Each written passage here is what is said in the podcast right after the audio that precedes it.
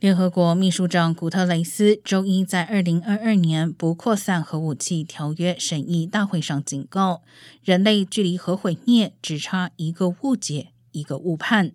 古特雷斯说，世界各地的武器库中有近一点三万枚核武器，地缘政治武器数量达到新高。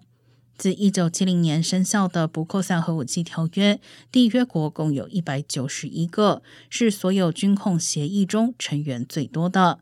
根据条约规定，最初拥有核武器的五个国家——美国、中国、俄罗斯、英国和法国——同意有朝一日就消除其核武器库进行谈判。而没有核武器的国家承诺不获取核武器，以换取为日后和平目的开发核能的保证。